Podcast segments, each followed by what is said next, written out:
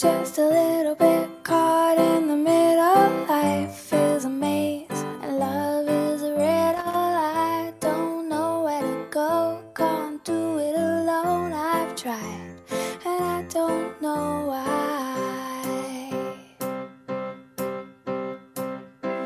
Slow it down, make it stop, or else my heart is going to pop. 玩转世界，带您畅游天下。 大家好，这里是西华师范大学新传之声网络电台，欢迎收听本期的玩转世界，我是主播小飞。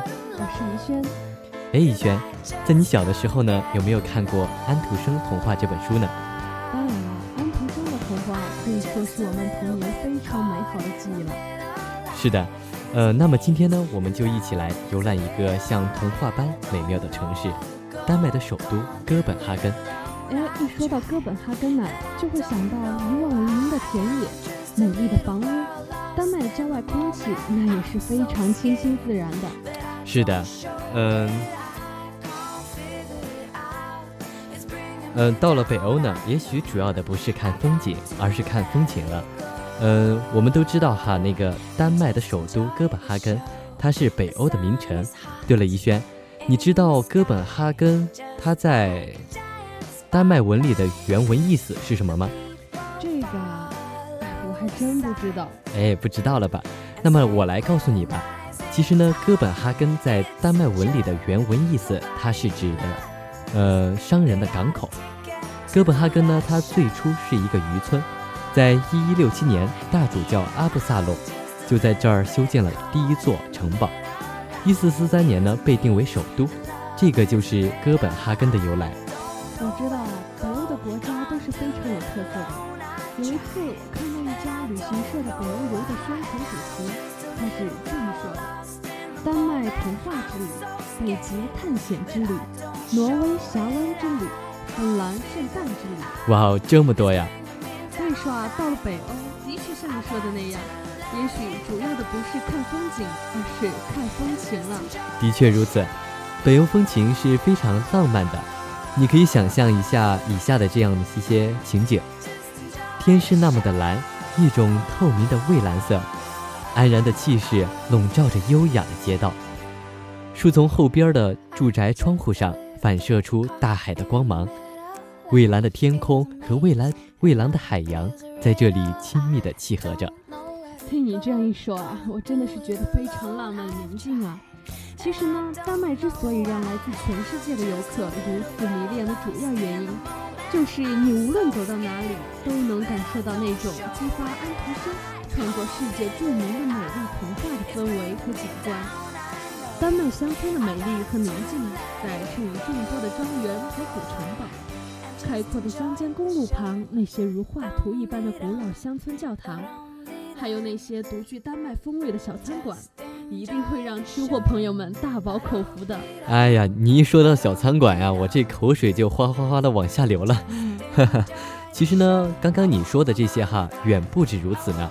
在这么多迷人的风光之中呢，首都哥本哈根听说是最令人流连忘返的地方。嗯对，哥本哈根它又被称作北方的巴黎。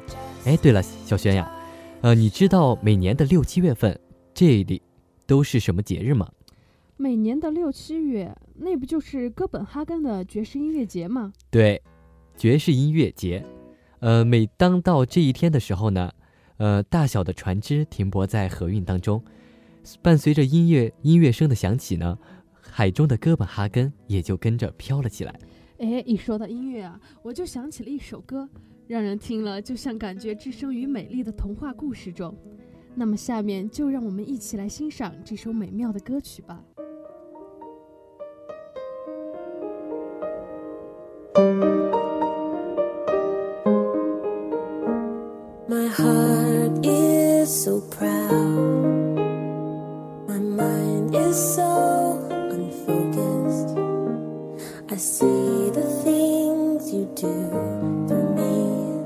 scream.